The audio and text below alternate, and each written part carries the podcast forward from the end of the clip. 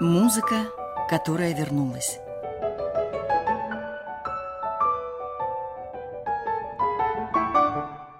Новый взгляд на известные вещи.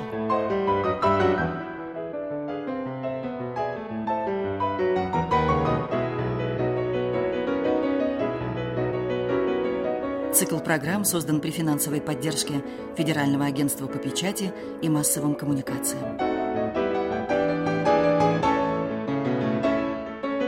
В студии «Радио Орфей» Михаил Казинник. Здравствуйте, дорогие друзья! В течение четырех предыдущих программ я рассказывал об одном из самых больших курьезов в истории музыки, когда гениальный скрипач и невероятно талантливый композитор Фриц Крейслер, как скрипач вообще духовный, и не только духовный, а еще и творческий отец всех скрипачей XX века, кумир, абсолютно великий скрипач и любимец всех последующих скрипачей от Ойстраха до Когана, от Стерна до Минухина, от Хейфица до Миши Эльмана. Так вот, о его знаменитой мистификации, когда он желая прославиться как композитор, а не только как скрипач, обманул мир, то есть создал целый ряд обработок неизвестных, забытых композиторов прошлого. Я рассказывал не раз уже о тех скандалах, которые были, когда он э, в 1900 1935 году, то есть через 30 лет после того, как он начал свою великую 30-летнюю мистификацию, раскрыл эту тайну и выяснилось, что этой музыки у этих композиторов нет, и что это целиком музыка, сочиненная самим великим Крейслером. И в то время как музыку Крейслера оригинальную ругали, все его обработки, в кавычках, хвалили, говорили, что вот лучше пусть Крейслер не пишет свою собственную музыку, а обрабатывает музыку и открывает нам музыку других композиторов. И вот сейчас я хочу особенно подчеркнуть, что в связи с такой удивительной мистификацией Грейслера мир открыл для себя целый ряд имен совершенно забытых уже казалось навсегда композиторов. Ведь что в конце концов остается от каждой эпохи? Остаются несколько абсолютных гениев. Вот, скажем, эпоха венской классики три имени, которые моментально всплывают в сознании у каждого любителя музыки. Гайден, Моцарт, Бетховен. Это настолько привычно, настолько понятно, и нет никаких сомнений в том, что это три гения, которые практически все встречали друг друга, которые жили, ну, если не совсем полностью в одно и то же время, но самый э, старый из них Гайден, который встречал и Моцарта, и Бетховена, средний по возрасту Моцарт, но он умер намного раньше Бетховена, и э, сам Бетховен, третий венский классик, который, будучи завершающим классиком, вместе с тем подготовил огромное поле для романтизма, потому что у него действительно, у Бетховена много стилей, он прошел такой грандиозный творческий путь, что иногда трудно поверить, что автор ранних фортепианных сонат и поздних фортепианных сонат, ранних квартетов и поздних квартетов, симфоний и совершенно параллельно с этим элитарнейшей музыки для небольшого количество слушателей для небольших залов, и все это один и тот же человек Бетховен. Итак, Гайден, Моцарт, Бетховен. Но Крейслер в числе своих обработок, а как потом выяснилось, стилизации, включил еще одно имя. Имя Августа Карла Диттерса. Ну так при рождении был крещен и опозван сын отставного военного портного, который жил в доме своего отца в пригороде Вены, который, когда вышел в отставку, устроился работать в императорский театр как портной. И э, вот этот вот Август Карл Дитерс оказался после знакомства Крейслера с ним или после стилизации, то есть музыки, которую Крейслер написал в стиле Дитерсдорфа, четвертым венским классиком.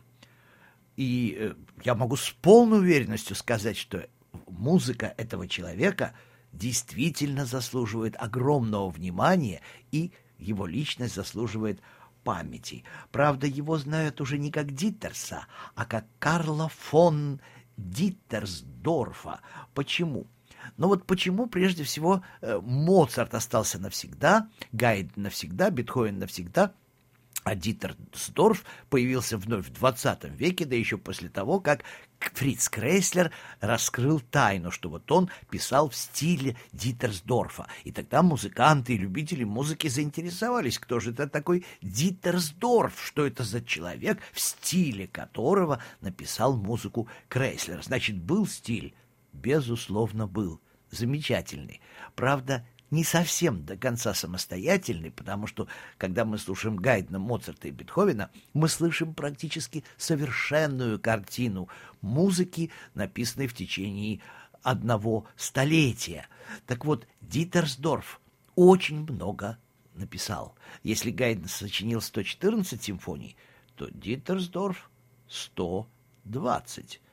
Может быть, это были случайные симфонии, краткие, как бы он успел иначе. Нет, это были нормальные, приличные, яркие, очень интересные симфонии, и когда вы сейчас услышите музыку э, Дитерсдорфа, я думаю, что вы получите огромное удовольствие от совершенства, от выстроенности системы и структуры, вот, э, например, вы должны узнать, почему Диттер стал Диттер, Диттерсдорфом. Дело в том, что жизнь, в отличие от жизни Моцарта, романтической, с ранним началом, с ранней смертью и так далее, жизнь у Диттерсдорфа была вполне приличная. Не за что зацепиться. Невозможно создать легенду, миф, например, э, моцартовский, Э, который создает музыку перед смертью для черного человека и умирает рано, или начинает писать музыку в пятилетнем возрасте, бесконечные мифы о Бетховене, который стал глухим, и чем более уходил в безмолвие и в тишину Бетховен, тем выше музыку он писал. Вот я говорю мифы, кто-то говорит, так это же не миф. Нет, это и миф, и не миф. Поймите, все правда и про Моцарта, и про Бетховена. Но именно вот это, звучащее как миф история жизни, вызывает особое поклонение, особое преклонение перед гениальными композиторами. Так вот, у Диттерсдорфа ничего особенного в жизни не было. Сразу, почему Диттер стал Диттерсдорфом? Э, он был приглашен не раз самыми сильными мира сего в качестве руководителем музыки. Сначала вот он начал учиться в 6 лет на скрипке, в 21 год он уже играл в знаменитом оркестре Венской церкви Шотен, потом был приглашен в оркестр принципа Иосифа Фридриха Саксен Гильденбургхаузенского. Он учился композиции у Джузеппе Боно и познакомился там с Глюком самим великим Гайденом. То есть они были друзьями, они даже играли вместе в квартете. Вот Дитерсдорф играл в струнном квартете, где вторую скрипку играл Моцарт, альт играл Гайден, и на виолончели играл Вангаль. А знаете, что играл Дитердорф? Он, Дитердорф, играл первую скрипку. То есть он из них из всех был, как они считали, самым лучшим скрипачом. Он был еще и самым лучшим контрабасистом. Он гениально играл, говорят, на контрабасе и написал два знаменитейших концерта для контрабаса с оркестром. Я думаю, что контрабасисты всего мира должны собрать деньги и поставить Дитерсдорфу памятник, потому что именно с его двух концертов для контрабаса с оркестром началась концертная практика контрабаса. Он перестал быть только участником оркестров и ансамблей, а стал самостоятельным солирующим инструментом. Если вы послушаете какой-нибудь из концертов для контрабаса с оркестром из двух концертов э, Титтерсдорфа, то вы даже удивитесь, как удивителен солирующий контрабас. Так вот, когда э, князь-епископ Бреслау пригласил его в свой замок, это в Богемии, опять Чехия, потому что и чехи, и австрийцы — это два великих музыкальных народа Европы. Так вот, он ему пожаловал целое поместье, даровал дворянство и титул, и Диттер стал Диттерсдорфом с приставкой «фон». Так, так Август Карл Диттерс фон Диттерсдорф стал настоящим великим дворянином. Жизнь у него складывалась, и прожил он не так мало, как Моцарт 35 лет. Он прожил целых 60 лет. Ну, в наше время 60 лет — это безвременная смерть, а тогда 60 лет — это был достаточно солидный возраст. Так вот сейчас мы с вами услышим музыку. Человека, который, родившись в семье отставного военного портного, а потом, э, значит, портного императорского театра, стал дворянином фон Диттерсдорфом. И вы поймете, что если бы у вас была возможность пожаловать ему дворянство, вы бы сделали то же самое. Почему? Потому что часть симфонии «Соль минор», которую мы сейчас услышим, это просто чудо совершенства.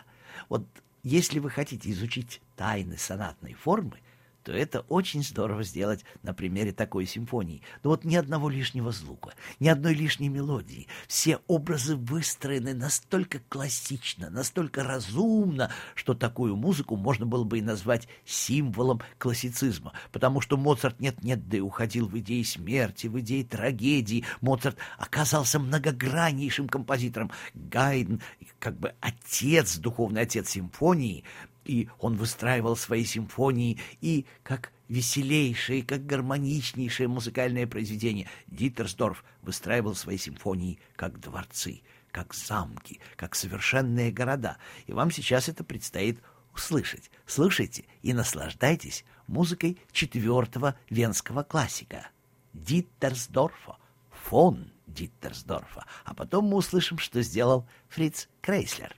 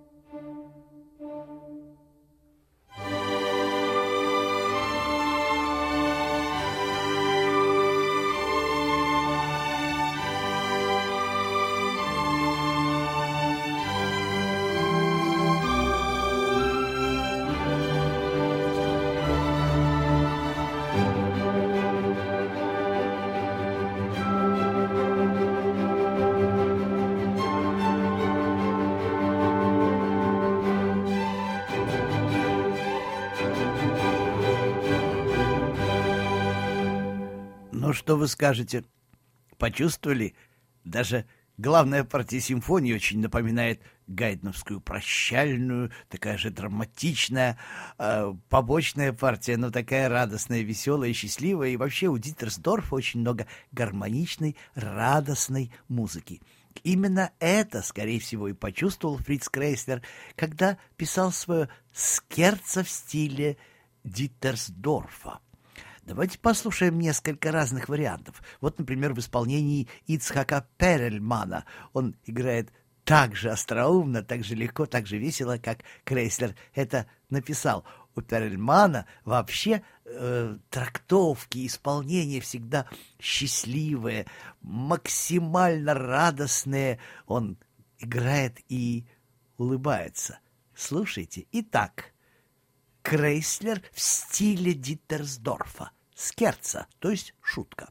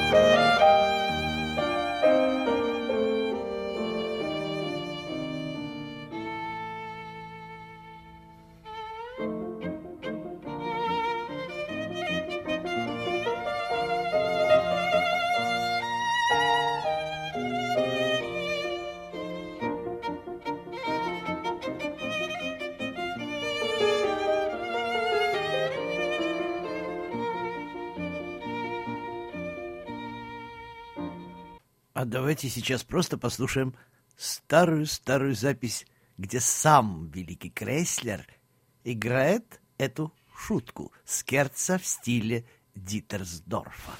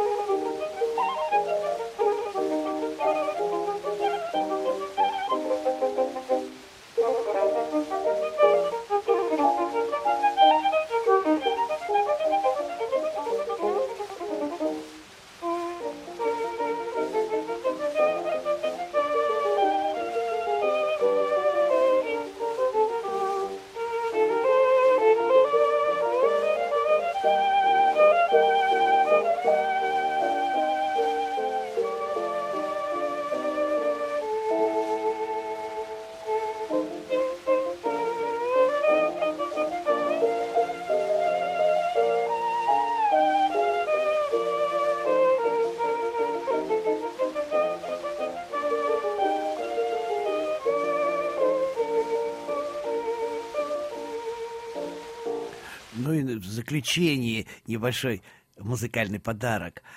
Э, Фриц Крейслер прожил на Земле 87 лет. Э, французская пианистка и композитор Сесиль Шабинат тоже 87, но она родилась на 18 лет раньше Крейслера и умерла на 18 лет позже. И тот, и другой жили большую часть жизни в XIX веке и большущую часть жизни в 20-м. Шаминат умерла в 44-м, а Крейслер, рожденный в 1875-м, умер в 1962-м. Э, Шаминат была очень талантливая пианистка и композитор, и Крейслер решил сделать миру подарок.